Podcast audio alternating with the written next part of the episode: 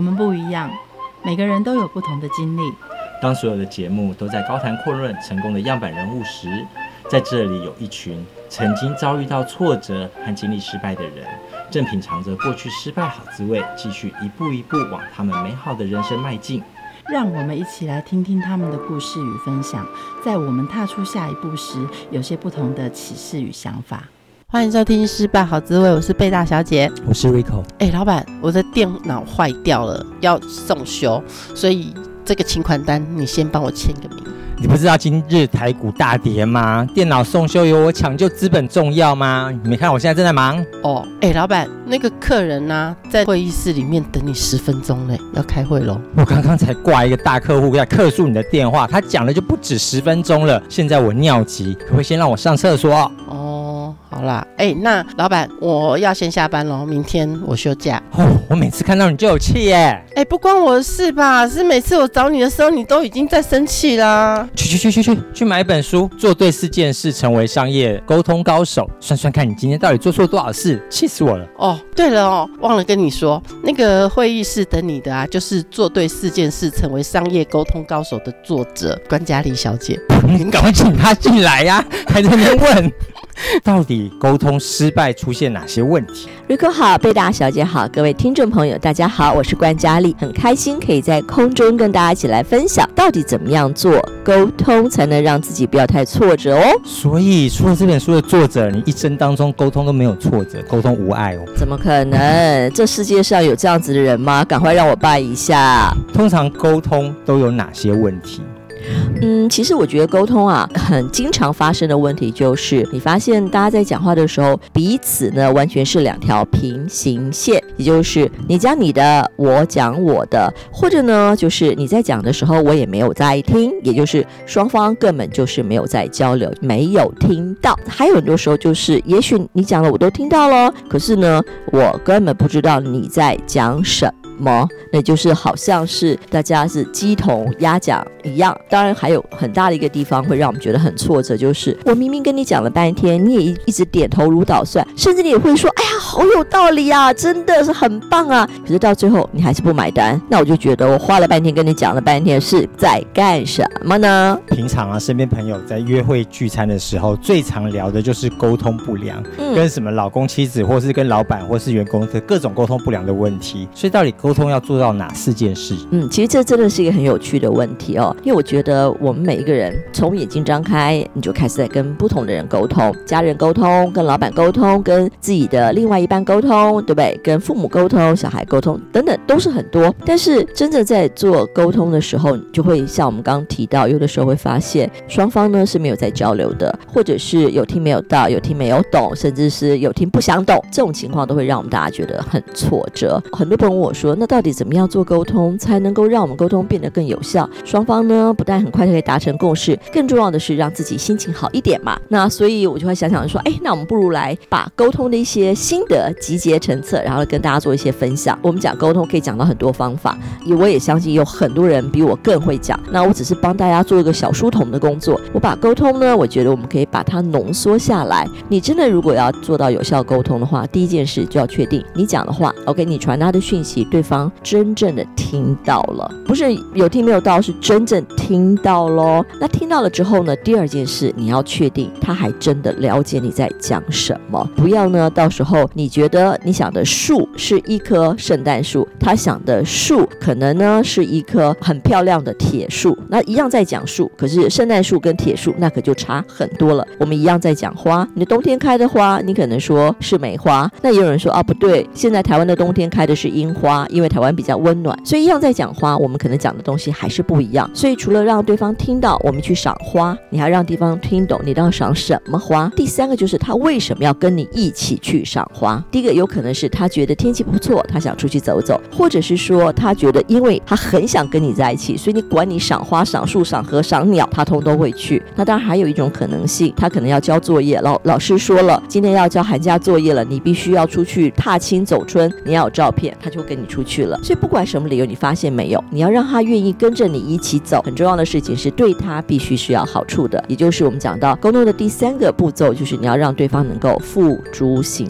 动。那要让对方能够付诸行动，最关键的事情就是你告诉他的事情对他有趋吉避凶的一个效果。如果我们刚刚讲要听得到，比如说你今天邀邀请你的女朋友，然后跟你一起去赏花，你要用什么样方式跟他讲？你觉得他才会听到？他之前正在睡觉，你发简讯给他有用吗？他会看吗？好像不会，对不对？所以呢，这个时候我们就想说，你要去了解你的对象，对他来说，他今天在乎什么？他从哪里获得讯息？他怎么样才能够被你给说服？所以这是最最基本的关键，就是认识你的沟通对象。对现在的年轻人来讲，如果我跟他讲 stakeholder，他可能会觉得那是谁？可是如果你跟他讲 TA，他马上要说啊，我知道谁是 TA 了。我们要跟不同的人的时候，你就可能要使用不同的语言。所以四件事就指的是了解你的沟通对象，然后确定他听得到，确定他听懂了，确定他愿意付诸行动。理论跟归理论，可是平常的时候碰到那些难沟通的还是难沟通。我们常听到很多朋友跟我们抱怨，其中有一个这样说的：他老板根本不听他这些专业经理人所说的话，处处就偏袒自己妹妹，而且妹妹就在他们公司上班，而且还高薪聘请了小三当秘书。像这样的体质的中小企业，其实在台湾到处都是。那怎么样能够跟老板的妹妹和老板的小三沟通？嗯，其实我觉得这样子的呃环境哦，的确是充满了很大的一个挑战。当然，我们还是要回到我们刚才讲的，先去了解你的被沟通的对象，也就是我们的利益相关者。对他来讲，他最在意什么？因为每一个人都有自己想要达成的一个目标。当然，每一个人也有自己要完成一件事情上的一些限制。比如说，就像我，我很想住地堡，可是我的限制是我没有钱，所以我当然不能去住地堡。所以每一个人都有他想的心愿跟他的一个限制。那我想，不管是对老板来说，对妹妹来说，或对小三来说，他们一定有他自己想要的一个目标，但当然还有他的一些限制。你必须要先很清楚的了解，对他来讲，什么是趋吉，什么是避凶，找到对他来讲的驱动力的话，你再跟他沟通就会比较容易。在公司里面啊，就会有一些空降的部队啊，他的能力其实不够，他只是有一些裙带关系之类的，然后甚至他可能就是会很自以为是啊，动不动就是部门要做一些调整啊，或者是谁都其实不想要跟他做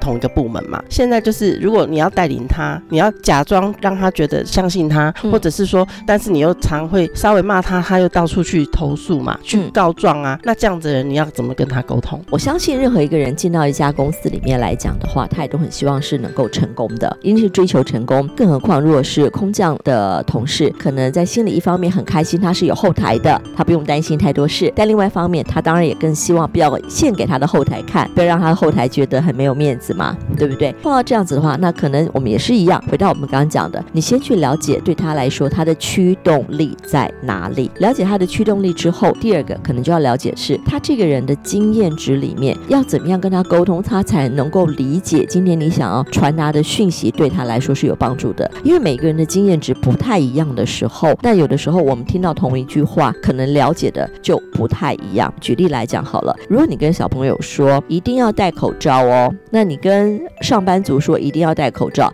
和你跟啊、老人家说一定要戴口罩，你觉觉得用什么样的方式他能够听得懂戴口罩的重要性？对小朋友来说，他可能会觉得不要生病，或者老师说要戴口罩。对老人家来讲，就是保护自己，因为老人家都觉得健康是最重要的。那对上班族来讲说，哦不好意思，这是公司的规定，可能会比说哦你戴口罩可以保护你自己来得更有效一点。所以可能还是要先去了解一下他们对于这种所谓戴口罩的好处的理解是什么，因为每一个人的经验值不同的时候，我们在看待一件事情的价值观也就会不太一样。这非常有趣，有时候空降的经验值跟基层做上来的经验值是差很多的。是的，那既然经验值不一样，怎么样能够对到焦？经验值不一样的时候，我觉得蛮重要的一件事情就是提醒自己，如果我是一个沟通者，是我的责任要用他听得懂的话来跟他讲。像以前我常常开玩笑讲说，为什么我自己在当部署的时候，我要听老板的话，好倒霉。等到呢，我当了主管的时候，我要听部署的话，这更倒霉啦。为什么什么时候都是我要去听别人的话，都不是别人来听我的话？后来我就发现一个很有趣的事情，也说服了我自己，那就是说，如果今天我身为一个沟通者，是我自己能够有效的沟通，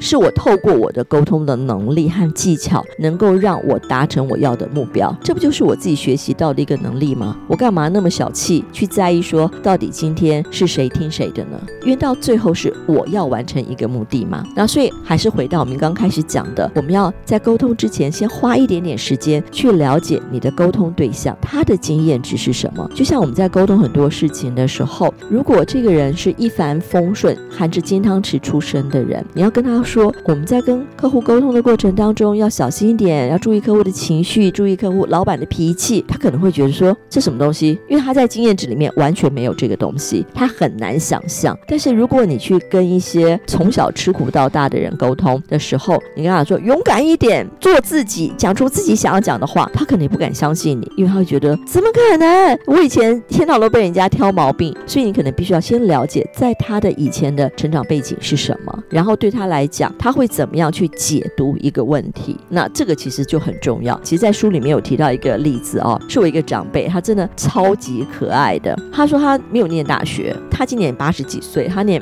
在那个年代，他念的是北医女，非常好的学学校，但他却没有念大学。不是家里环境不好哦，也不是家里不让他念，事实上是他妈妈非常希望他很可以考上台大。但是他就问他妈妈说，为什么要念台大？他妈妈说，因为念台大，你将来才给嫁给一个台大的，然后嫁给一个台大的，你先生如果是台大毕业，那应该可以找到好工作，找到好工作，你一辈子就不愁吃穿。因为你不要忘了，那个是在几十年前嘛，对不对？他现在都八十几岁，那六六十七十年前的事情，在那个年代就会觉得啊，女生能够嫁个好老公，养他她一生就好啦。结果呢，没有想到我这位长辈非常可爱，就说哦，所以念台大的目的是为了要嫁给台大的，然后那男的还要养我一辈子，所以你知道他做什么吗？他。花了三年的时间没有在读书，他参加了很多个学校的跨校联谊，还去呢跳舞，参加那个舞会。如果他请他跳舞，他都会先问他你念什么，比如建中啊，还是台大，最好是台大。OK，退而求其次，建中也可以，因为几率高一点嘛，可以念台大。后来终于跳舞就认识一个台大，而且是电机系，在那个年代，台大电机系可是第一志愿，所以他就跟他交往，然后呢就跟他妈说：“妈，我不要考大学了，因为我已经找到一个台大电机系的男朋友了。”所以你看到。没有，双方的是不是理解经验值差很多？他跳过一个中期目标，直接达到一个最终期的目标。因为他就想说：“妈，你告诉我，就是最后我要能够找到个好老公嘛？”对，所以他的经验值里面，他觉得他没有需要去再念书这一件事情了，不用努力了，很妙，对不对？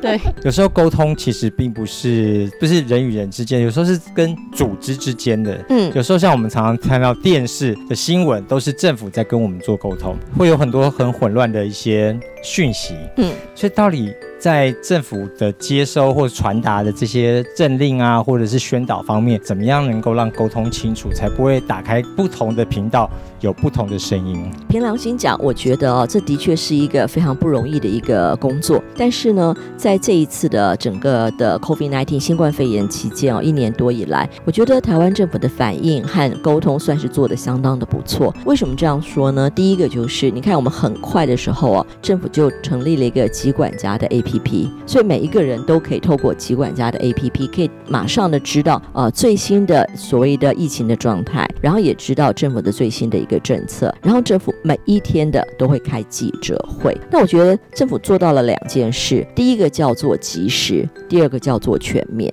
及时的把所有的讯息都告诉大家。第二个全面就是说，因为现在大家都是已经三 C 的时代嘛，不管手机、iPad 这些都好，那你随时都可以透过这个可以来看。当然，我们也必须讲，也许呢人都有点惰性，也就是说，当别人把很多东西准备好的时候，我们还是很懒惰的去打开那个机管家来看。所以有的时候还是会会有些长辈觉得好麻烦，所以政府不是还说有个一九二二可以来问？那当然，我也同时呃有观察到，就是说然政府很及时，而且是全面的来做沟通，但是难免啊，就是说会有挂一漏万的情况，所以有的时候呢，我也听到一些朋友跟我反映，比如说呃，里长跟他说的东西，跟他在疾管家上面看的东西是完全不一样的，好，或有一些差距的。那为什么会是这样？那其实必须讲，那就是因为你的里长在这件事情当中也是一个沟通的媒介，那你这个沟通的媒介本身来讲，可能并没有被训练好。那也不是吧？玩那个猫在钢琴上昏倒，大家就知道啦。我告诉你，你告诉他，最后到了里长那边就不一样了。嗯，如果正常来讲的话，应该是里长应该有个 SOP，或者里长应该有一个我们叫 FAQ，所以常常问问题。那里长应该按照政府提供的资讯，每天的 update，及时的 update，然后提供最新的资讯才对。那但也必须讲，有的时候也许里长没有被 update 到，或者是里长。不小心提供错误讯息，嗯、这都是有可能。这个时候应该没人改吧？在台湾，大家戴口罩的普遍率很高，所以才能够防疫成功。嗯、是。是政府做对了哪件事？呃，我觉得台湾，嗯、呃，大家很自觉性很高，去戴口罩啊。那当然，这里面我认为是有两个关键因素。一个呢，是因为之前我们有 SARS 的经验，因为 SARS 的时候，它的死亡率很高。而且来的又急又猛，然后马上就和平医院封院，所以在当时大家可以说是非常害怕，大家就戴口罩、勤洗手啊，然后用干洗手这些东西。所以有了那个经验之后，其实我觉得我们已经是被教育过，所以在我们的经验值里是存在的。我们知道说，哦，如果要防疫，我要戴口罩，戴口罩是为了保护我自己。所以当政府出来沟通，希望大家戴口罩，因为保护你自己的时候，政府讲的这个语言，其实在我经验只是存在的，所以一讲的时候，很容易就会让我会去采取行动。那我觉得，其实政府在刚开始的时候，因为我们那时候没有口罩嘛。如果你们还记得的话，你记不记得那时候没有口罩，大家还去排队抢翻了。那个时候刚开始，有政府还跟我们讲说啊，其实不一定要戴口罩，在户外就不用戴口罩，你只有到医院才需要戴口罩，对不对？然后你坐在车子里面，打开窗户就不用戴口罩，甚至还有人教你点口罩拿来垫过针针，还可以再戴第二天。所以那个时候是因为在口罩不够的情况之下，然后政府就会降低大家的这种囤货的恐慌，所以他做了这样子的一个沟通。可是那政府在同一个时间，它就加速了口罩的生产。所以，当口罩量一旦足够了以后，政府这个时候才出来告诉你，每一个人不管去哪里，就是戴口罩吧。我觉得比较起来，英国的沟通很有趣。嗯，在爆发的时候，他直接跟大家讲说，棺材也够亮了，所以要出去就出去吧，死活你自己担。这时候大家就把英国骂翻了。可是事后证明，只有英国政府才能最了解英国的刁民，应该用这种方法沟通，他们才乖乖的在家。我觉得应该讲。说这个是在公共卫生上面，大家有个不太一样的看法。有人认为讲说它可能就是另外一种流感，大家都感染过了，就会产生自己自己产生个抗体，然后有一个群体免疫力，达到这样子的效果的下，那就安全了，大家都很安全。那这是一种叫他们把它形容成佛系防疫法嘛？那当然你说有一派的学者可能是持这个想法，但是有科学也是一个。很有趣的，就是他一定要讲证据，但是呢，他确实变化很快。尤其像这个病毒，你看从最早开始的时候，我们在听说是在武汉发现的，然后到后来呢，已经出现了各式各样，美国的变种病毒、欧洲的变种病毒、南非的变种病毒，通通都跑出来了。那每个都不太一样，就是它的变化很快的情况之下，那你如何去讲原来呃英国的那个防疫政策是对还是错？因为他当时的政策事实上可能一个月以后已经完全是无效了。就是失效了，变种了，失效。对，那那个整个的防疫的状况也不太一样了。但我觉得有一点我非常佩服英国政府的，就是你看强森他自己不是后来也因为新冠肺炎然后去住院，然后后来他就改变了他的政策，他们很快的改变，而且他很快承认错误，他甚至公开的跟大家道歉，就说如果今天英国防疫有任何的问题，他一个人来承担所有的责任，他并没有把这个责任推卸给他的团队，或者是哦，当时是哪一个笨蛋科学家跟我这样说。笨蛋工位专家，跟他从来没有。他，我觉得他也是展现出他的一个领导力。就我相信了我的顾问给我的建议，但是不管怎么样，是我做最后决定的人。我做了这个决定，我说出来了。最后有问题的时候，我一个人要扛起这所有的责任。我觉得这一点是让人应该敬佩的。如果是接收别人传来的讯息，我们要怎么去了解他传递的讯息到底是什么？比方说，我们在经营很久的客户、潜在客户都觉得，哎，他一定会签约，一定会签约，然后到了我们在第合约的那那个刹那，才知道说，哦，原来其实从头到尾都是我自己的一一厢情愿。我。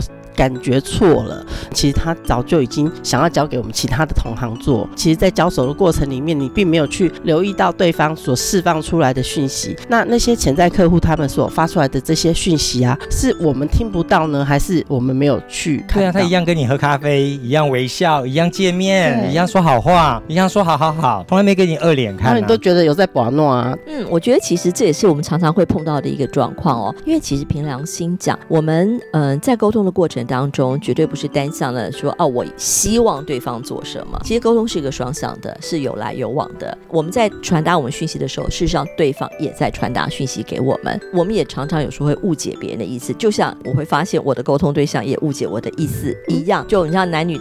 之间，那有时候说，哎，女生对这个男生表达一个善意，可能只是单纯把他当朋友，但是男生可能就会觉得，哇，他对我有意思，他喜欢我，我是不是应该开始约会？那我觉得都难免，在职场上或者是在商业活动当中，也都会碰到这种状况。那这里面有几种可能性，当其中一种可能性呢，就是因为我好喜欢这个女生，我好想跟这个客户签约，所以呢，我自己其实就脑补很多，对，脑补太多了，然后呢，所以。把人家一个可能嗯、很。平淡的语言，然后就把它扩大，想成他对我其实很满意，好，他对我很有意思，所以这是有一种可能性，就是我自己戴上了有色眼镜在跟他沟通，所以我没有办法真正的了解他。所以有时候我觉得在沟通的时候，尤其是在商业上或者是在谈判，一定要特别提醒自己一件事情，这件事情就是把那有色眼镜拿掉，然后让自己有一点点像抽离开来，把自己当做是一个客观的第三者，因为你把自己当客观第三者的时候，你才能够去思考、观察，然后才不至于去陷入一厢情愿的一个想法。这是第一个。第二个要做的事情是，千万不能够只从单一的讯息来源去判断，尤其这件事情是很重要的话，请你多方的去了解。比如说，如果你真的觉得你很想跟这个客户合作，不是只有跟这个客户单一的窗口沟通，也许要跟他们公司其他的人来沟通，甚至你真的很想做的时候，有的时候你可能也要提。一些问题，像我们在做问卷的时候，我们常常会觉得，你会发现，哎，我们为什么做这个题目？好像前面看过很类似的题目，现在又出现了。因为他就会希望说，用不同的角度反复的测，看你是不是这样同样一个态度，他才能够判断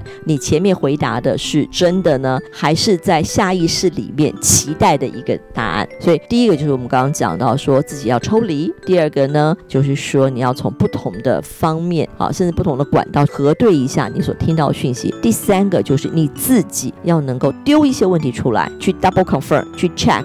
这些东西是不是你想要的？我觉得还有一种事情哦，就发生在商业间的彼岸，就是很多团队呢，穿着漂漂亮亮，讲着光鲜亮丽的话，然后呢，PowerPoint 又做的特别漂亮，所以呢，大家会觉得啊，评审啊，或者是下判断的人都会先给他们。嗯哼。可是真的做出来的时候，发现他们又做不出来啊，或者是怎么样？比的时候，说的时候，人家就会包装，就会变得比较漂亮，就会常常就听到人家抱怨说啊，我们也只是朴实一点呐、啊，为什么人家看不出来我们这些真真实实在做事的人呢？这时候。后，如果用在这沟通的四件事上，他应该做对哪些事情？我还是会回到哦，最呃基础的一个，就是你真的要先去了解你的客户，去了解你客户他到底在意什么。其实我觉得，如果要去跟呃争取客户的提案，最重要的第一件事情，还是要回到最关键的第一呃一步，那就是说，怎么样去了解你的客户？因为每个客户一定有自己的目标嘛。有的客户呢，其实想要的是赚钱；有的客户其实钱赚很多了，他想要的是企业形象；有的客户呢，其实单纯只是要知名度，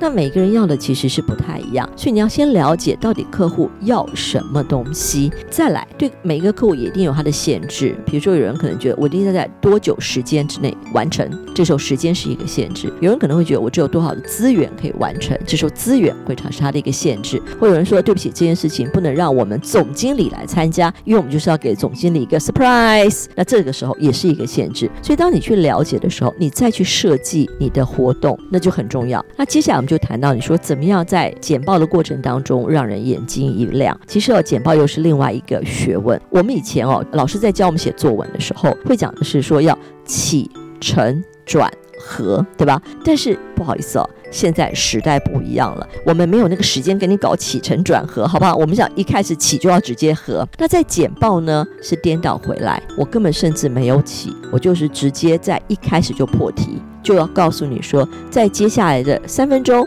五分钟或十五分钟、三十分钟，我要跟你提什么？接下来的十分钟之内，你将可以知道什么？你要在一开始的时候就要狠狠地扣住他的兴趣，让他的焦点全部放在你的身上。那这才是一个简报的时候很重要的部分。请你不用从盘古开天跟他讲起，你开始就是抓住他的目光，然后让他愿意去听下去。沟通里面，不管是听得见、听得懂，废话这么多，总是叫你跟着我想要的方向。达成那个行动是，所以那个行动我们要来怎么样去测量他的行动结果？好，那我想其实我们在做每一个沟通的时候啊，我们一定当然就会去看说我最后的目标会是什么啊？举例来讲，如果是一个销售一个商品是行销，那你会讲说哦，我希望销售多少量，那这就是一个很硬的硬指标。那如果说是在一个谈判，我们就会讲说我希望在多久之内达成一个谈判的结果，那这个结果一定在刚开始的时候大家都有设定。其实举例来讲，假设我今天要去租房子，我一定会想说，我想找到哪一区，然后或者是说，我想跟我的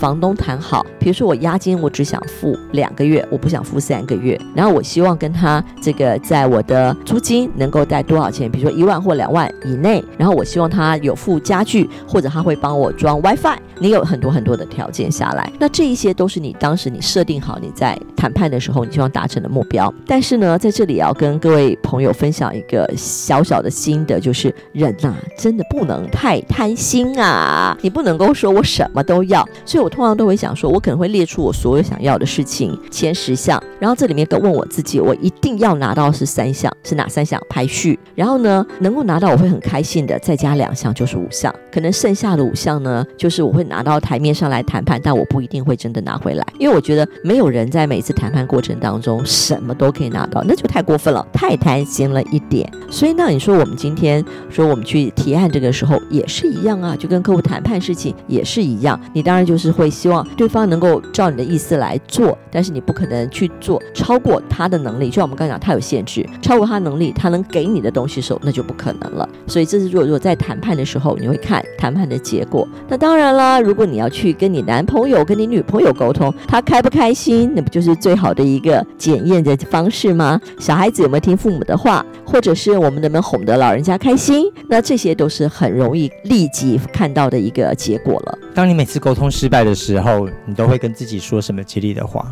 其实，如果沟通失败的时候呢，我觉得人性嘛，当然是会很伤心啊，很难过，会很挫折。但是这个时候，我会冷静下来，跟自己说：人生没有是完美的，人生也不可能任何事情就是一蹴可及，或者是每一次出手就一定成功的。这就是人生，不是吗？而且，所谓的失败，不过就是提供给我另外一次成长的机会。失败要找到失败的原因。只要我找到原因，然后我就可以去找到新的方法。学会了新的方法，那就是让我自己又往前走近了一步。所以我会告诉我自己，所有的失败都只是为了要让我有更多的学习机会，为了明天更好的我而做准备。谢谢。节目最后，我们一起来听邓紫棋带来的《平凡天使》。我们下次见，拜拜。多少次沿路颠簸，多少大雨滂沱。我们都曾度过，尽管会怕会难过，同桌的你和我，再不必退缩。